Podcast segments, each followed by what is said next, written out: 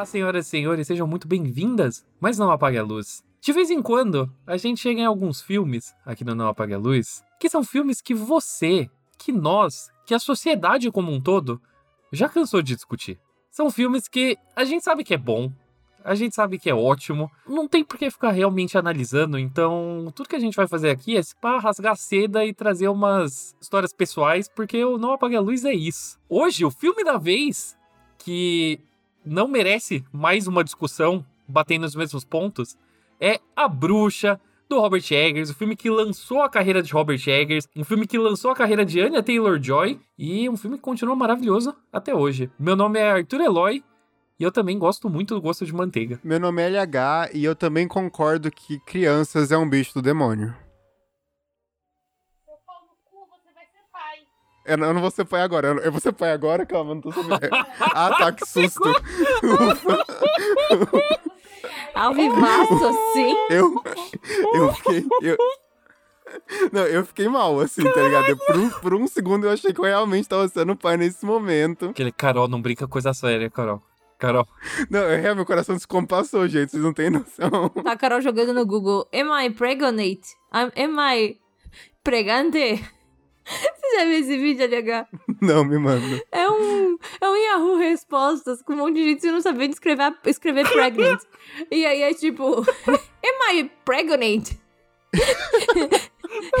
Gonna be pregante? Pregando. Ai, mano, como é bom esse vídeo. Enfim, meu nome é Fernando Talarico e eu conheço um homem muito pior que o Black Phillip. Fatos. Porra, fatos.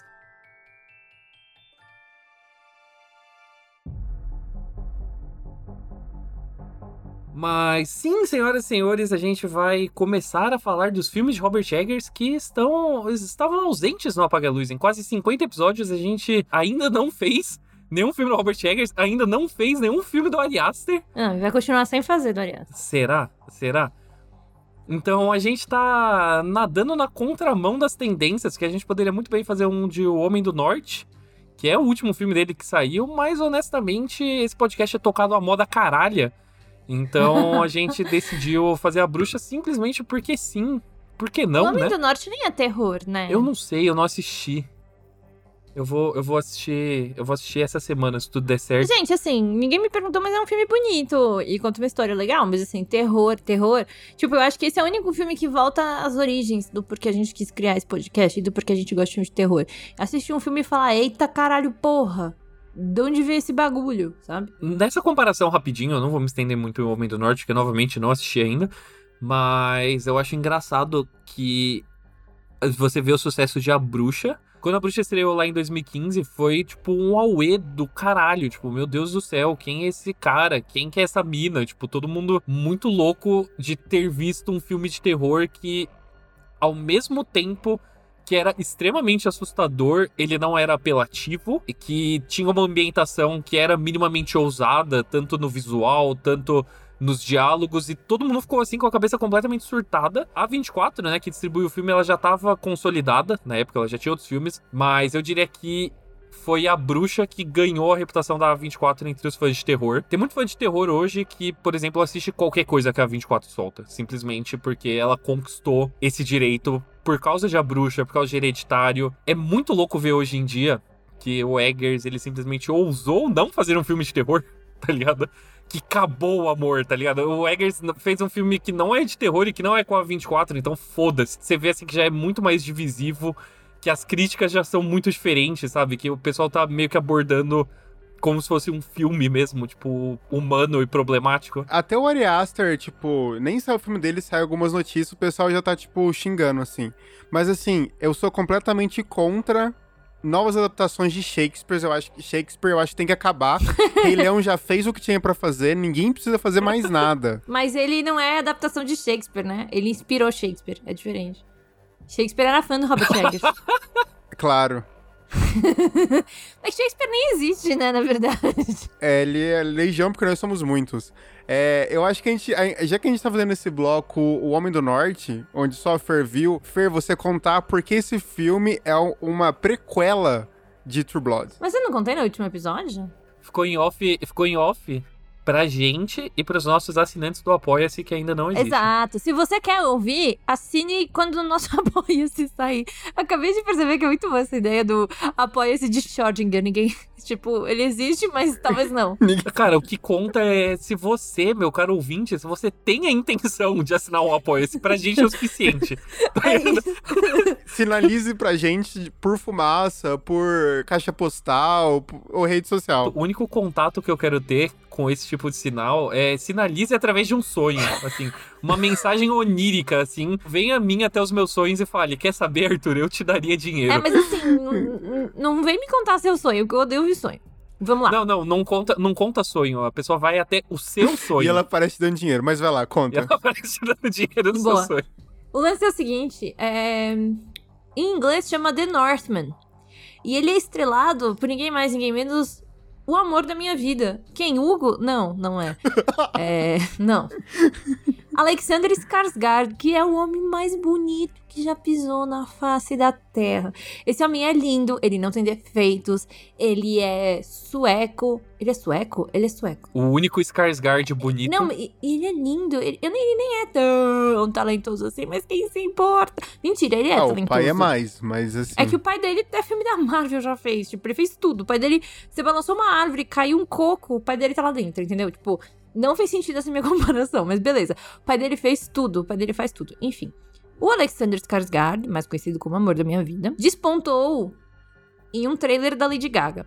Depois, ele fez Calma, e um trailer e um clipe da Lady eu Gaga? falei trailer, né? Um clipe. Desculpa, eu tô muito empolgada pensando. Oi? Que clipe? É Judas? Eu acho que é. Na verdade, é assim. Ele fez Zulander. Ele tá em umas cenas de Zulander. Bom, ninguém se importa. É, e aí, tem uma série chamada True Blood. Caso você não saiba, é daí que veio a Suki, minha cachorra. A personagem principal chama Suki Stackhouse, inspirada na Suki, minha cachorra chama Suki. E aí, eu amava essa série, né? E aí, um dos vampiros que se relaciona com a Suki é Eric, vivido por Alexander Skarsgård. E ele se chama Eric Northman, tal qual o nome do filme que o Alexander Skarsgård estrela hoje, que chama The Northman. E o Eric Northman era um viking, quando- antes dele virar um vampiro, tal qual o viking que é o The Northman, o menino lá que é o Hamlet, enfim, do filme. Ou seja, The Northman é um prequel de True Blood, O gente. que deixa provado que Robert Eggers é fã de True Blood. É isso. Eu acho justíssimo. Eu acho justíssimo. Não, não, não, gente, gente, gente, gente. Tem uma pergunta no Google. Is the Northman movie based on True Blood? Tra- Traduz para as pessoas que, que não fizeram Fisk. O filme Northman é baseado em True Blood? Gente, eu amei que tem essa procura no Google. Sim, esse podcast já respondeu. Então, ó, a gente vai. A gente, inclusive, vai ajustar todos os metadados desse podcast pra ir bem no SEO. Então, quando você pesquisar no Google, será que The Northman é baseado em True Blood? Vai sair esse podcast em primeiro falando sim, ele é.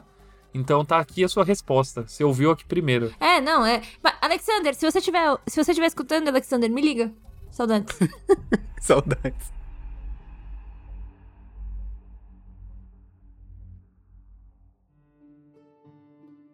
Depois desse pequeno bloco falando sobre o final da carreira do Robert Eggers, já que aparentemente as pessoas estão aí divididas em The Northman. Mano, se as pessoas aceitaram Ari Aster fazer aquela bosta de Midsommar, vai reclamar do Robert Eggers. Não é sobre ele hoje. Não, mas, mas vocês confundiam o Robert Eggers com o Ari Aster em algum momento? Não, eles. Inclusive, eu pagaria para os dois saírem na mão, mas eu pagaria muito dinheiro que o Robert Eggers ia ganhar. Caralho. Na, na minha mente, o Robert Eggers é o, é o hipster e o Ari Aster é o cheirado. Eu, eu conseguiria confundir, assim, tipo, se você jogar, sei lá, assim, numa. num, num pesadelo, eu consigo confundir, tipo, mais o Ari Aster com, sei lá, tipo, o Gaspar Noé. Coitado do Ari Aster, ninguém merece essa comparação assim de graça. Pô, eu tô muito animado pro novo filme do Gaspar Noé. Mas enfim, não? não? é sobre isso. Hoje a gente vai falar sobre o primeiro filme do, do Robert Eggers, sobre a bruxa. A bruxa foi feita com três pastéis e uma coca, né? Basicamente, sim. Eu acho que não é um filme barato, mas também não é um filme caro, porque. Ah, eu vou falar o que todo mundo já falou, que eu odeio isso. Mas é que, tipo assim, ele tinha uma fidelidade histórica que ele queria reproduzir. Até nas casas e tal, que ele dá da fazenda. Então ele tem, uma grana envolvida, assim. O orçamento, segundo o IMDB, foi de 4 milhões, o que em termos de Hollywood, ele não é necessariamente um pastel e uma coca, mas ele é, tipo, pelo menos aí uns três pastel e um caldo de cana grande, tá ligado? Então é um pouquinho mais. Com um abacaxi. Então, com abacaxi, assim, é um pouquinho. Hum. Não, em, em comparações, é tipo um jantar male-male aqui, nós, de nós três, né? É, é, não, tipo, 4 milhões em Hollywood, assim, se você meter a mão no bolso, assim, de qualquer executivo, é capaz que você ache mais. 4 milhões eu não saio nem da cama em Hollywood pra fazer um filme. 4 milhões, Jason Blum produz dois filmes. 4, 4 milhões, Jason Blum produz outro Welcome to Blumhouse pra Prime Video, entendeu? Nossa, meu Deus, ele faz, ele faz cinco temporadas, mano, porque o Welcome to Blumhouse é tipo 10 conto por episódio, velho. O bagulho é, é cabuloso. É verdade, é verdade. Não, mas você sabe por que, que eu falo porque eu falo que ele foi feito com três pastéis e uma coca? Porque às vezes eu acho que esse filme, ele deixa muita coisa no ar e tá ótimo, perfeito, ó, lindo, pode deixar o que você quiser. Mas eu acho que foi uma junção de vai ser mó caro fazer então vamos deixar no ar. E uma junção de, tipo, o cara escrever um roteiro bom com o que ele tinha na mão, sabe? Eu reassisti o filme e, e na minha cabeça ele tinha, tipo, duas horas. Ele tem uma hora e meia, show. Perfeito!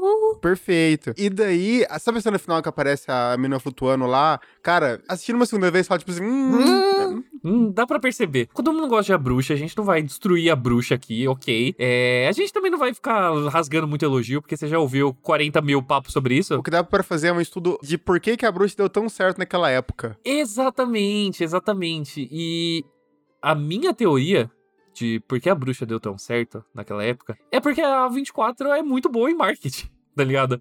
Porque é isso que a Fer falou de sim, é, ela foi pegar, ela foi pegar o Blu-ray dela. Ela tá lambendo o DVD dela agora. Inclusive, só, tá, só tem no, no OnlyFans secreto do Não Apague a Luz as pessoas do podcast lambendo DVDs e Blu-rays. Audiodescrição. Fernanda Talarico, ela se levantou, e foi até a estante que fica localizada do lado esquerdo, atrás dela. E ela pegou uma edição em Blu-ray importada de A Bruxa, que é um combo de Blu-ray mais uma cópia digital. Lambeu, lambeu a lombada do Black Phillip. Né? E eu gosto muito porque o Francisco, meu amigo, que claramente não vai ouvir a gente, mas enfim, é, ele me contou que não é um W, são dois Vs. E, inclusive, fazer aqui o meu manifesto de que todas as pessoas que, tipo, que ainda escrevem a bruxa, tipo, em inglês, porque você vê, tipo, muita gente no, no Twitter ainda escreve a bruxa com dois Vs. Assim, cara, sei lá, para, vai tomar banho, sabe? Mas como é que eu vou escrever a bruxa com dois Vs? Não tem V em a bruxa. Eu tô falando em inglês. Ah, tá. Claro que tem, a bruxa. A bruxa.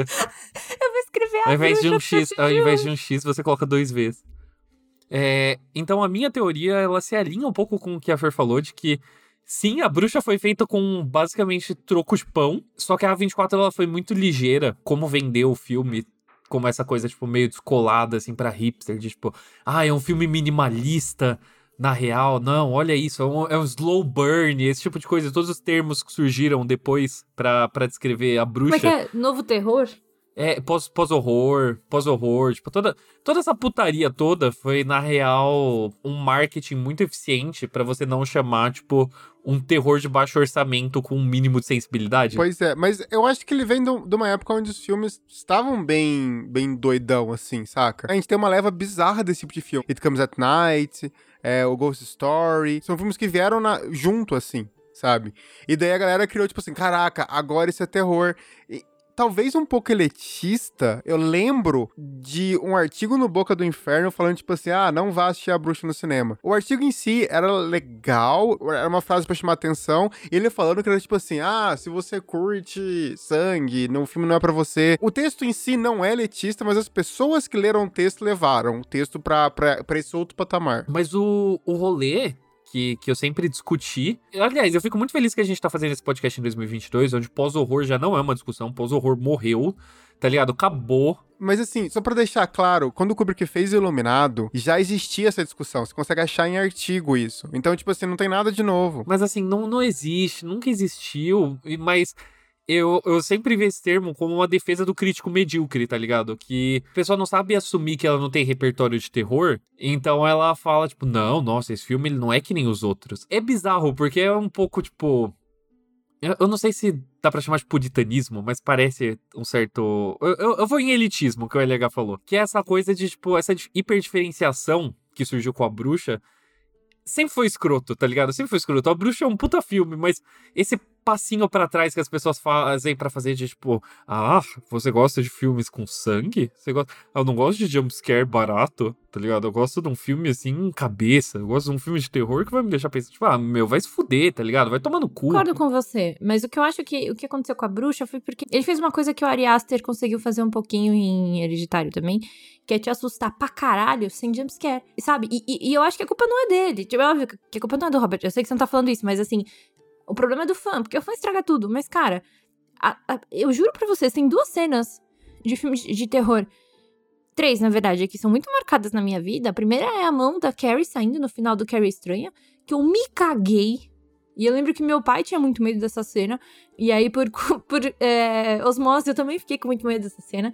A cena do Black Phillip em A Bruxa, porque, irmão, aquela cena foi. foi eu lembro que eu fui no cinema. Mas qual cena específica? É que o Black Phillip tá atrás dela e, e não dá pra ver direito ele. Essa cena que não dá pra ver direito, né? Tipo, ele tá lá, mas ele tá lá. Tipo, e aí, e aí eu lembro que eu tava no cinema, então uma galera viu e outra galera não viu. É maluco. E a cena da, da, da Toni Collette em Hereditário, Nossa, que ela tá incrível. Na... Incrível. Mas a galera fala que não tem é, jumpscare em A Bruxa, não sei o que, pipopopó, mas a, a, literalmente a bruxa voando e, e, e, chupando a cabra é um jumpscare. Só não tem, tipo, agudo alto. Porque não tem agudo alto porque a bruxa tá gritando. Então, tipo assim, é um cara que ele entende, ele entende a linguagem, tá ligado? E ele, ele usa a favor dele. Meu, só não é apelativo. É simples assim, tipo, ele só não é apelativo, porque, tipo, ele tem todos os elementos de terror ali, ele tem construção, ele tem a música, ele tem a tensão, tá tudo ali sabe? Então, eu não diria nem que a bruxa fez algo diferente. Eu acho que a bruxa fez muito bem feito, tá ligado? Tipo, ridiculamente bem feito. Tipo, um novo padrão de qualidade para horror. Mas não é nada novo, tá ligado? São elementos que sempre existiram, que sempre estavam lá. É só, tipo, o Robert Eggers, ele escolheu certinho o que colocar no filme dele, mas eu concordo que é um filme assustador pra caralho. E ele ainda me deixa meio amedrontado assistindo, mas só uma pequena história rápida aqui. Porque é um dos poucos filmes que eu tenho. Uma história de namorado. Caraca, isso nunca aconteceu. Eu, eu, namorei só duas vezes, né? E nenhuma das minhas namoradas gostam, de, gostam ou gostavam de filmes de terror. Eu sempre fui assistir sozinho ou com amigos. Mas daí, em 2015, né? Tipo, no finalzinho de 2015, quando, quando a bruxa chegou por aqui, meu queridíssimo amigo Maxon Lima, do Mais Que Horror, recomendou, tipo, falou, cara, assiste. Só assiste. Eu tinha visto o trailer já, mas ele falou, mano, vai na fé, porque esse filme é foda não leia nada sobre, só vai. Eu falei, show, vou. E eu estava saindo com a minha é, ex-namorada, na época, é, atual ex-namorada. E era tipo um rolê assim, meio, meio família. Tava eu, ela, minha cunhada e a namorada da minha cunhada. E daí, tipo, a gente tava dando rolê no shopping e tal. E daí chegou assim, tipo, vamos, vamos no cinema? Vamos. Ok. E daí, o que que tá passando? E eu já, tipo, mal intencionado, assim, com a maldade na cabeça. Vi lá o pôster de A Bruxa, tinha sessão daqui a pouco. A namorada da minha cunhada pilhou. Falou, vamos, vamos. Acabou que eu, eu cheguei assim, tipo, meio, ah, da hora, vai ser uma experiência boa. A gente vai pular, vai dar um susto, vai ser engraçado. A minha namorada e a minha cunhada, elas simplesmente não assistiram o filme. Elas não conseguiram. Tipo, elas viram o começo, na hora de, até o bebê ser sequestrado. Tá Ou seja, 10 minutos de filme. 10 minutos de filme e as duas travaram a mão na cara, assim, tá ligado? De, tipo, de não ver. E por um tempo, tipo, durante a sessão, foi meio tipo, nossa, putz, parece meio, meio excessivo, né? Daí eu comecei a perceber que a sala inteira tava completamente cagada de medo. E isso começou a me afetar também. Ao ponto de que eu acho até hoje a Bruxa é a melhor experiência que eu já tive no cinema. Tranquilamente, porque ele era tão imprevisível, tá ligado? E o filme vai ficando cada vez mais insano, e mais insano, e mais insano. E quando chegava no final, você começava a ver a reação das pessoas. Era muito louco, porque você via a reação das pessoas, elas não conseguiam conter. Então tinha, tipo, meio que um maravilhamento. Tipo, na cena do Black Phillip, né, na revelação, que, que a Fer falou que, tipo, ele tá atrás, mas não é uma coisa, tipo, clara, tá só, tipo, plano de fundo meio borrado. Uhum. Você começava a ouvir as pessoas percebendo e, tipo, conversando entre si, tipo, caralho, que porra é essa? A cena do corvo, sabe? Tipo, todo mundo ficou muito apreensivo. E isso foi, acho que foi a minha melhor experiência com um filme de terror até hoje. Disparado, disparado. Caraca, a, a cena do corvo também é uma cena de jumpscare. É uma cena de jumpscare. Nossa, fácil. O que eu acho muito legal do da bruxa em si é que eu acho que foi a primeira vez em vida. em vida. É, mas é porque a gente ouviu falar isso, sei lá, no Exorcista, por exemplo, sabe? De tipo assim, as pessoas foram no cinema sabendo que era filme de terror. Cara, sessão lotada. Tipo assim, toda vez que foi uma sessão lotada de cinema, ou era cabine de imprensa, tá ligado? Quer dizer, que nunca lota uma cabine de imprensa, mas enfim. Ou era evento, tá ligado? E todos os eventos que eu fui foi uma merda. Experiência, assim. foi, foi uma sessão de cinema lotado, onde a galera tava, tipo assim, quieta e, tipo, tensa. E eu senti um pouco isso em Lugar Silencioso também, no primeiro. A coisa era diferente. É diferente. É porque, assim, honestamente, a gente é um podcast de filme de terror, mas geralmente assistir filme de terror no cinema é um lixo. A, a grande maioria das pessoas, elas não sabe exatamente como lidar com a própria tensão de assistir um filme. Então você vai numa sessão de cinema, tipo, comum, assim, tipo, uma sessão de cinema com civis e não com, tipo, sei lá, jornalistas. Você vê, assim, que, tipo, ah, as pessoas estão conversando, estão falando sobre o filme, tipo, alto. Você vê que as pessoas, tipo, começam a rir em cenas que são, tipo, tipo, mais tensas, mais violentas, sabe? Então, tipo, é muito que as pessoas elas não sabem exatamente como sentir medo. Então, tipo, tem filmes que isso é divertido, sei lá, mano, a gente, você vai assistir Maligno no cinema, é legal, porque é um surto. Mas você vai assistir, tipo, Hereditário, e daí chega na cena, assim, sei lá, Tony Colette tá flutuando, assim, se esfaqueando no pescoço, e dá um filho da puta começa a rir do seu lado, você fala, ah, mano. Mas então, até o Hereditário eu também vi no cinema, cara, eu vi numa sessão, eu nunca vou esquecer, eu fui numa sessão, era tipo uma da tarde, assim, tinha eu e um casal de senhoras na sessão. Não. Da hora. Era isso. E, tipo, cara, eu fui numa sessão mega zoada em A Bruxa e tava lotada a merda da sala. Cara, eu, eu lembro que o Arthur tava falando sobre melhores experiências. É, eu acho que eu tive três boas. Que foi a do Black Phillip, a sessão do Black Phillip, que foi, tipo, real, um cagaço catártico, assim. A da Tony Colette e o final de Corra. O final de Corra, sim. Sim. O final de Corra foi, foi do cara. Não, eu acho que o final de Corra é o que bate, assim. Eu nunca vou esquecer. Eu olhando pro Ricardo, olhando, o Ricardo olhando pra mim, assim, a gente grudado na cadeira da frente, tipo, caralho, velho. Não, essa. A questão do Corra em si, sabe? Também porque ele foi levando pessoas pro cinema que normalmente não tem um repertório de, de cinema de horror. Não, mas eu, Corra eu assisti na pré. Então também não era, tipo. Lotado ou tava, tipo, tava cheio? Não, era a galera que sacava de, de cinema. Não, mas, tipo assim, o que eu tô falando é que é. Não, não era. Não, é. era, não era com gente, era só jornalista. Tinha gente.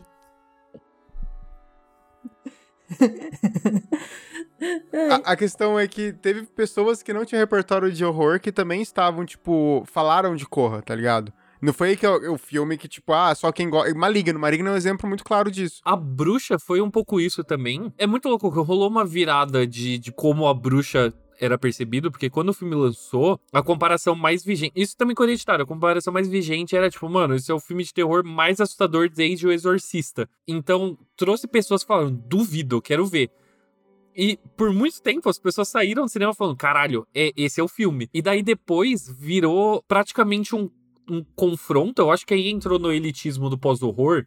E a bruxa virou meio que, tipo assim, o, o, o queridinho da galera do pós-horror. E virou uma coisa de, tipo, quem não conhecia a, a, discussão, ou quem era contra a discussão, ficava meio tipo, ah, mano, nada a ver isso aí, tipo, meio não gost... tipo, desprezando a bruxa, tá ligado? Então muita gente, tipo, hoje se você falar, falar, nossa, bruxa é o pior filme de terror que eu já vi. Não, puta, é um lixo, nem terror é, tá ligado? Os bagulho assim. Porque teve toda uma legião de gente chata que defendeu, assim, como, não, nossa, isso é terror de verdade. Ai, meu Deus, finalmente um filme. A partir dali, foi, a, foi a vez que eu comecei a ouvir muito sobre, tipo, horror como veículo. Ah. pra discussão. que, que é, uma, é uma frase, assim, que me dá vontade de tomar uma garrafa de cloreto de sódio inteiro, assim. Babadook, velho. E isso aqui é muito louco, porque assim, o, o, grande delírio coletivo das pessoas. Eu posso trazer fontes até para isso. Eu, eu, vou fazer esse levantamento, mas existe um delírio coletivo que diz que as pessoas apreciaram Babadook e, e It Follows, né? O Corrente do Mal. Como filmes de pós-horror quando eles lançaram. Nem fudendo. Nem fudendo. Eles foram revisitados depois de Corra, só depois de Corra, só depois de 2017. Dois filmes de 2014 que não tinham essa reputação hipster até 2017. Quando saiu It Follows e quando saiu Babadook, eles foram entendidos só como filmes de terror. Eles foram apreciados pela tensão, eles foram apreciados pelos monstros, pela, é, pela cena de perseguição tudo mais. Foi só depois que Corra saiu, que teve toda a discussão do Oscar, da, do, dos filmes do Jordan Peele e tal, que falaram: ah, não, na real, esse negócio de pós-horror aí que existe tem também. Começou ali na tendência atual em Babadook. Não era assim. É, é, um surto coletivo, é um delírio. O que eu acho que as pessoas, elas estavam meio muito acostumadas com jumpscare. A gente veio real de uma uma época que tinha muito jumpscare, tinha muito, tipo, coisas te assustando, berrando, pulando na tua cara, esfregando o pau em você. Até aí eu chamo de quarta-feira. pois é, galera. Não, mas aí eu. que coisa horrível. É, eu acho que. E aí depois veio o Babadook. O Babadook é muito engraçado, porque ele tá sempre numas listas, tipo, filmes de terror que o O vilão nunca aparece, sabe? E eu acho engraçado isso, assim. Como a gente tava tão acostumado com, com esses filmes de terror gritando na tua cara, que quando um filme é um pouquinho mais sutil, é uma revolução. E aí, Baba... e eu lembro muito bem, porque Babadook veio nessa de, tipo, é um filme australiano que o vilão nunca aparece. Galera, eles não tinham dinheiro Meu, pra fazer. ele aparece, como assim? E ele tem, tem jumpscare, ele aparece. Tem a cena dele subindo pela parede, pulando na cara da, da protagonista, tipo, que, que você vê a cara do Babadook. Ele é tipo, um cara pintado de branco, tipo, sabe? Então eu tô chapada, porque eu lembro da galera falar isso. Mas tem, tinha esse papo, essa é a pior parte, Tinha. porque de fato existia esse papo. Nossa, eu, eu acho o Babadook um filme tão ok. É, e ele é, ele é tipo Então, bom. mas é, mas é questão de você revisitar e você criar a, a, a, a ideia de que o monstro ele quer dizer alguma coisa. Tipo, fazer aquele relic, tá Exatamente. ligado? Que a galera gosta, eu acho um porre. Nossa, Relic é muito chato. Relic é muito Mas chato. é, é igual, tipo assim, é muito fácil você pegar, e, e- e eu, e eu acho isso muito real, falar que Cloverfield é um filme sobre terrorismo. Que? Que? É um filme sobre, o- sobre 11 de setembro. Se, se você levar pro tudo pós-terror, tudo tem uma explicação, entendeu? Nossa, é um saco isso. É, é, mas, mas isso é o problema, é que, tipo, ao longo da última década, criou-se essa expectativa de que filme, na real... Filmes não são vibes, filmes, na verdade, são grande men- grandes mensagens que precisam ser decifradas e espalhadas ao mundo. O, o que seria até que legal se, tipo, a gente sentasse todo mundo, tipo, coletivamente como sociedade numa roda e falasse, ok, dá cada um sua interpretação do filme. Só que o fã e o fandom, que são essa força aí terrível que domina a internet, eles chegam com uma explicação e essa é a explicação, e acabou, tá ligado? Ah, se não, não é uma questão de concorda, discorda, vamos falar sobre. Cloverfield já é mais velho, então ele não, não tinha ainda esse surto da internet. Mas, por exemplo, o Babadook, quando ele foi revisitado, alguém chegou, ah, na verdade, o Babadook é um filme sobre luto e depressão. Você não vai falar que é sobre uso de drogas, não sei. Não sei se se enquadra. Eu acho que é um, eu acho real que é sobre depressão. E tá tudo bem. Mas eu tô falando, você pode, você pode ter uma interpretação. O problema é que, tipo, o discurso sobre o filme é tipo, ah, ele é um filme sobre depressão, ele é um filme sobre luto. Tipo, não está aberto, tipo, ah, eu vejo dessa forma. Cara, é exato, um livro lido por mil pessoas são mil livros. É igual o Farol, tá ligado? Quando o Farol saiu do Robert Eggers, caraca, mano, já tipo, Como é que é? Um livro? Como é que é? um livro lido por mil pessoas são mil livros. Olha só. Meu, hoje a gente tá. A gente Achei- tá achei muito bem bonito. das frases. A gente nem parece que a gente começou esse episódio completamente, tipo, desprendido da realidade, né? Isso é um presente pro ouvinte que ficou É, até você aqui. começou com esse episódio com eu achando que ia ser pai, entendeu? Não- não- A questão do, do, do farol, por exemplo, quando ele saiu, já tipo assim, não, porque isso daqui é Prometeus, e daí isso, isso é isso, com uma lenda que o Robert. Todo mundo. Beleza, eu- todo mundo sabe que o Robert Eggers é um cara que ele vai. Ele estuda muito uma coisa antes de escrever um roteiro e tal. Mano, porque é a pira do cara e funciona pra ele. Não quer dizer que o que foi dito é exatamente aquilo, não quer dizer que tem que ser só aquilo, sabe? Tem gente que assiste Robocop e acha que é um puta filme sobre como é bom, tipo, policiais, tá ligado? então. Existe, existe esse movimento, assim, de que eu acho que é reduzir filmes, tá ligado? Você reduz um filme a uma mensagem, sabe? E daí vira muito uma questão de se você concorda com a mensagem do filme pra julgar se o filme é bom ou ruim. E vai depender do, do seu repertório também. Tudo depende do seu repertório. Mas, é, mas nem depende do seu repertório, porque ele não tá mais passando pelo filtro de interpretação das pessoas. Ah, não, sim. Mas, tipo assim, num, num mundo ideal onde o Twitter não existe, eu vou sair de um filme, e nem jornalistas, eu vou sair de um filme e eu vou ter a minha, a minha visão daquilo. exatamente, Se exatamente. você pegar, tipo, até o Exorcista, tá ligado? Na época, e é uma discussão que eu tenho com a Carol, que, tipo, Exorcista, por exemplo, é um filme que ele, em nenhum momento, ele prova que o demônio existe. Ele nunca fala sobre isso. Ele joga água, água benta que, ne- que é de torneira, e da Carol tem uma explicação sobre isso. Ele nunca fala o nome do Pazuzu, tá ligado? A menina, ela começa a ter os ataques depois daquela, do problema que ela tem com o pai dela. Então, tipo assim, isso são- foram coisas que foram vistas depois de revisitada por pessoas que claramente têm problemas com os pais. E eu estou me incluindo nisso. O problema é que eu acho que se define um cânone, assim, né, de quais são as interpretações válidas e não válidas. É por isso que pós-horror é um lixo e todas as pessoas que acreditam nisso, puta, mano, sei lá, assim, vai, vai dar uma volta, tá ligado? Vai tomar um ar. Assim, vive um pouco. Tenta pensar em você mesmo antes de ficar pensando o que, que os outros pensam de você, sabe? Que é coisa de crítico raso e medíocre. Pós-horror. Então não caia nessa. Converse hoje com seus filhos sobre pós-horror pra você não se surpreender lá na frente.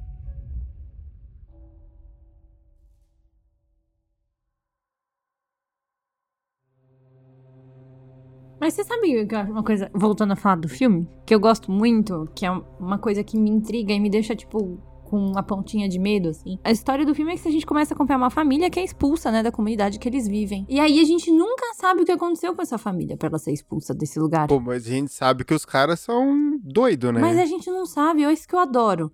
Tipo, eu acho isso genial, assim, porque claramente ele sabe, é meio Machado de Assis, ele sabe se a Capitu traiu ou não. Mas a gente não sabe o que é, e isso me deixa louca.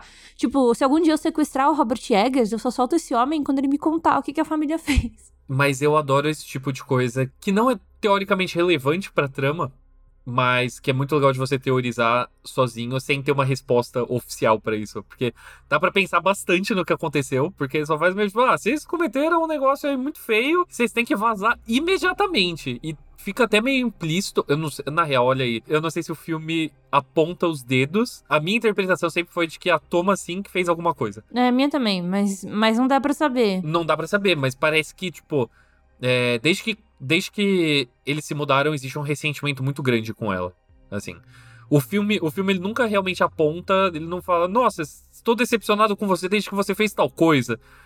Mas fica um climão meio pesado, assim, que se você ler, você foi. Hum. E isso é legal, isso enriquece muito o filme, sabe? A, a bruxa tá na casinha no meio da floresta, o coelho, a galera. De onde sai aquela galera dançando no final. Eu acho que são coisas que enriquecem a trama, sabe? Não parece que são furos num roteiro. Parece um universo e, e torna um negócio interessante para você pensar sobre, tá ligado? Não é um filme que ele vai do ponto A ao ponto B, sabe? Tipo, eu gosto de Invocação do Mal, mas eu sei onde que ele quer chegar. E ele vai falar, tipo, é igual um filme da Marvel, tá ligado? É, eu sei onde, o ponto que ele vai chegar e é isso. Nem todo filme precisa de uma explicação. E apesar que você vai tirar uma de qualquer forma, porque é, a gente, a gente somos humanos e humanos pensam em linguagem. E tá tudo bem, semiótica é isso. Eu não sei onde eu quero chegar, isso é só metalinguagem da minha parte nesse momento. Basicamente, nem tudo, nem tudo precisa ter uma mensagem e nem todo argumento precisa ter uma conclusão, um ponto final, tá ligado? Exato. Talvez às vezes você só quer falar palavras, às vezes é mó bom a sensação de palavras saindo da sua boca. Você fala, caralho, eu disse isso. Disse ou não disse? Ah, e o que eu queria falar, mudando completamente de assunto sobre o Robert Eggers, é, eu conversei com uma amiga minha, com a Pro Jéssica, que entrevistou ele. Um abraço. Um abraço, Jéssica Reinaldo. Agora que a internet tá tentando matar o Robert Eggers por causa do The Northman, ah, os fãs do pós-horror estão tentando fazer isso com ele, rolaram vários boatos que, tipo assim, ah, mano, ele parece um Tupinam Viking, ele deve ficar ouvindo o Burzum o dia inteiro na casa dele, tá ligado? E é isso. Eu falei, pô, vou perguntar, né? Uma pessoa que entrevistou ele, que, né, que saiu do Twitter, que, que vive a vida. E aí, como que foi? Ela falou, mano, ele é um cara muito fechado, tá ligado? O que eu percebi é que, tipo, obviamente não se sente muito confortável com o carisma brasileiro, com o calor BR. Mas assim, por exemplo, ela falou, ele parecia muito aberto com o Ilha de Fogo, porque é um cara que ele convive há bastante tempo. Então, tipo assim, quando os dois interagiam junto, era diferente. Saca? Então, ponto. É só um cara fechado que curte umas paradas diferentes. E, e expandindo nisso também, é, pra dizer, eu defendo que o Robert Eggers não é um chato. Muito pelo contrário, eu acho que ele é, tipo, um nerd de história inofensivo, assim. Eu acho que de todos os cineastas pretensiosos hoje em dia, tá ligado? O Robert Eggers, ele é o que tá mais de boa, assim, na dele. Ele não é, tipo, o Ari Aster que fala, meu, vou fazer um negócio louco, insano aqui. Tipo, meu Deus, Robert Eggers fala, velho, eu só queria fazer um E eu filme. não tenho nada contra o cara só, tipo, querer ser, tipo, pirata, tá ligado? Eu tenho uma, eu tenho uma pira com Aronofsky que, tipo assim, mano, ele é chatão, tá ligado? Ponto. Ele é chatão. E, e- e o rolê do Eggers é que ele é muito na dele, e você vê que. É, se pá, ele não tem muita gente com quem conversar sobre os bagulhos que ele gosta, daí ele manifesta em filme, sabe? É meio, é, é- é meio isso, assim. Porque parece que ele, sei lá, ele deve ter TDAH, daí ele entra, tipo, num hiperfoco, assim, pesado, de tipo, mano. Passei a noite inteira lendo sobre. lendo história de, de marinheiro do século. Sei lá, tá ligado? Tipo, umas pira assim. E daí não tem ninguém com quem trocar ideia disso. Ele fala, vou escrever um filme. É, e tem uma pira que, tipo assim, ele não pretende fazer filme é, na época contemporânea e tal. E tem gente, tipo. problematizando isso. E foda-se, eu acho idiota. Não é. É. eu- de- deixa o cara fazer o que ele quer, tá ligado? Mas sobre esse rolê do Northman, só, tipo, que eu, que eu acho uma história de bastidores legal. Que acho que foi numa entrevista pra Vulture dele falando por que, que ele não queria fazer nada relacionado a Viking antes. Porque ele falou: Eu acho zoado que Viking tem uma associação muito grande com, tipo, essa figura masculina e é, é- é essa coisa que foi apropriada pela extrema-direita. Ele falou: não queria tocar em nada disso, porque eu acho zoado, eu acho cafona, eu acho tosco, não queria. Daí ele foi pra Islândia, acho que com a mulher dele. E lá eles encontraram a Bjork, que apresentou eles pro. Putz, acho que o nome dele é Sven, tipo, alguma coisa assim. Que é um poeta, que é o cara que escreve, tipo, uma, uma pá de letra, assim, para as músicas da Bjork. E é o cara que escreveu Lamb também. É um dos roteiristas de Lamb. E daí, tipo, eles saíram para jantar, trocaram uma ideia e tal. E esse mano deu de presente para Robert Eggers, tipo, um livro de sagas islandesas, assim. E juntou isso com o fato de que ele tava, tipo, fazendo, assim, coisa de turistão mesmo. Tipo, indo conhecer, assim, casa da, da era viking, tá ligado? Tipo, umas estruturas, assim, antigas. E ele pirou pra caralho. Ele falou, mano, na real é mó legal. Tipo, eu achava que era, tipo, um negócio mó masculino e, tipo, escroto, tá ligado? Aquela coisa, tipo, do macho alfa. E no final das contas ele achou uma beleza nisso. Ele falou, vou fazer um filme. E surgiu disso. Então, tipo, lendo essa entrevista que eu falei, caralho, tipo, o Robert Eggers é um cara mó, mó da hora, sabe? Tipo, ele tá, tá muito na dele, ele só quer, tipo, tava curtindo as férias dele de boa e bateu a ideia pra um filme. Tipo, você vê que ele fazia, tipo, alguns curtas antes de A Bruxa. E você vê que, mesmo depois da Bruxa ter, ter feito o sucesso que fez, ele é um cara que ele não perdeu a compostura, tá ligado? Saiu a bruxa, ele ficou na dele, falou, pô, legal, legal que a galera tá curtindo e tal, e vou fazer outro. Fez o farol, falou, pô, legal que a galera tá curtindo, é isso. Não entrou muito de, tipo, fazer um universo hiperconectado e nem fazer um filme extra cabeçudo, tá ligado? De falar, ah, vocês vendaram o primeiro, eu quero ver vocês vendarem esse aqui agora, sabe? Na real, até entre o Farol e o Homem do Norte, é até legal que ele falou, meu, eu queria fazer um blockbuster. Eu fiz um blockbuster da hora, que vai ter umas cenas assim de, de porradaria, e é isso. E tem pessoa que tenta conectar também, né? Tipo, cenas com com, tipo, do, do, da bruxa com o farol e tal. E, tipo assim, cara, é o mesmo diretor. Então, assim, se para ele funciona aquele close-up, ele vai usar aquele close-up. As pessoas não têm essa noção. É tipo, sei lá, você pegar dois quadros do Van Gogh e falar, ah lá, é a mesma, é a mesma pincelada. É um universo. É um universo.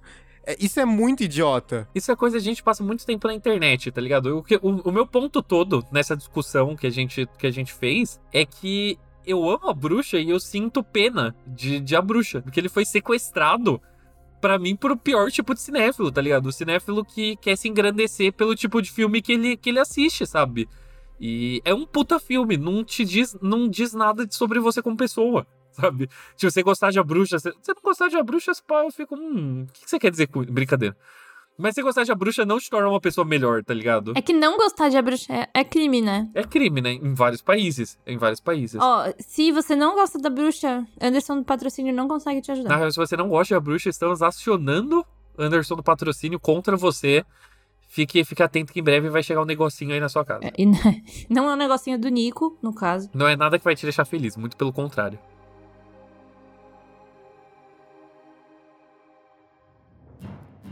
Mas é isso. Bom, olha, eu vou fazer a pergunta por tradição, gente. Olha, é só tradição mesmo. É, é, só tradição, porque a gente já deixou claro. A gente já deixou claro aqui, mas não seria um episódio do Não Apaga a Luz se não tivesse a nossa tradicional. Loucuragem! Mentira!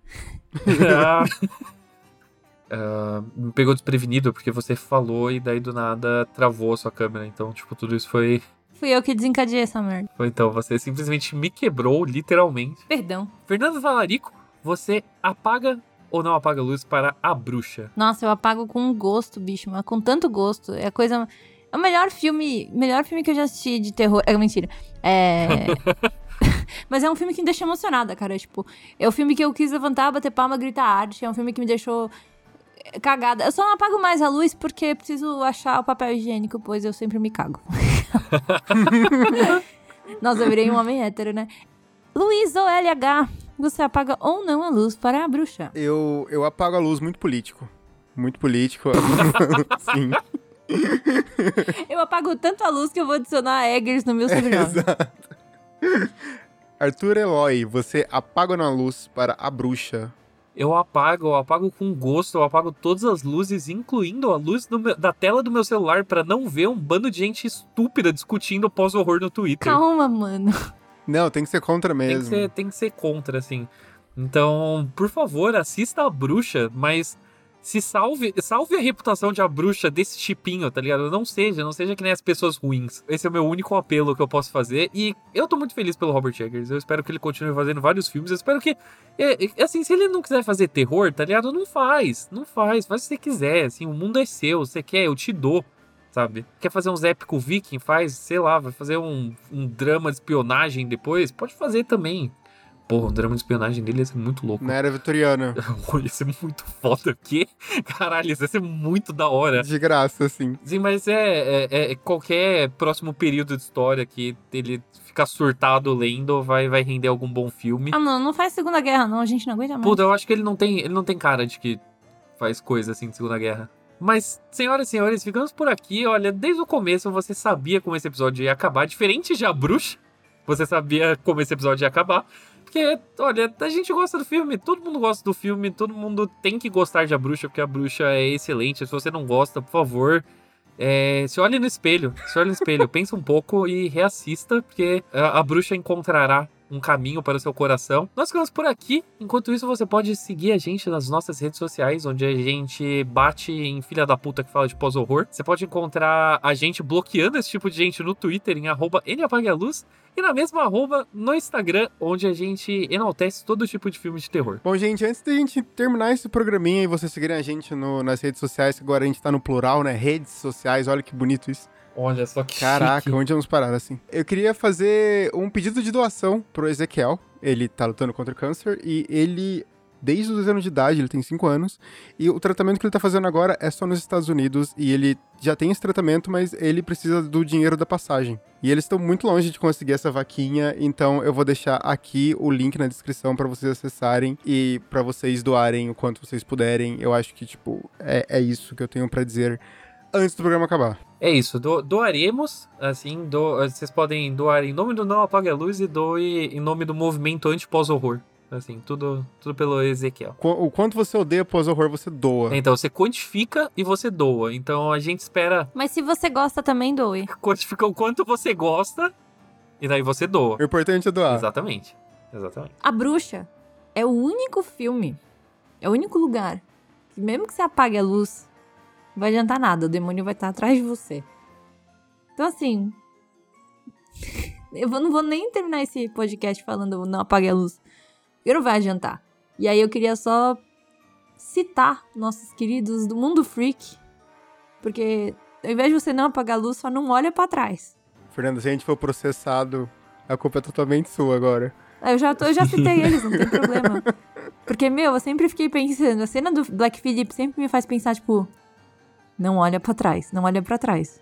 Porque, enfim. Então, caros ouvintes, se quiser, apaga a luz, mas não olha pra trás.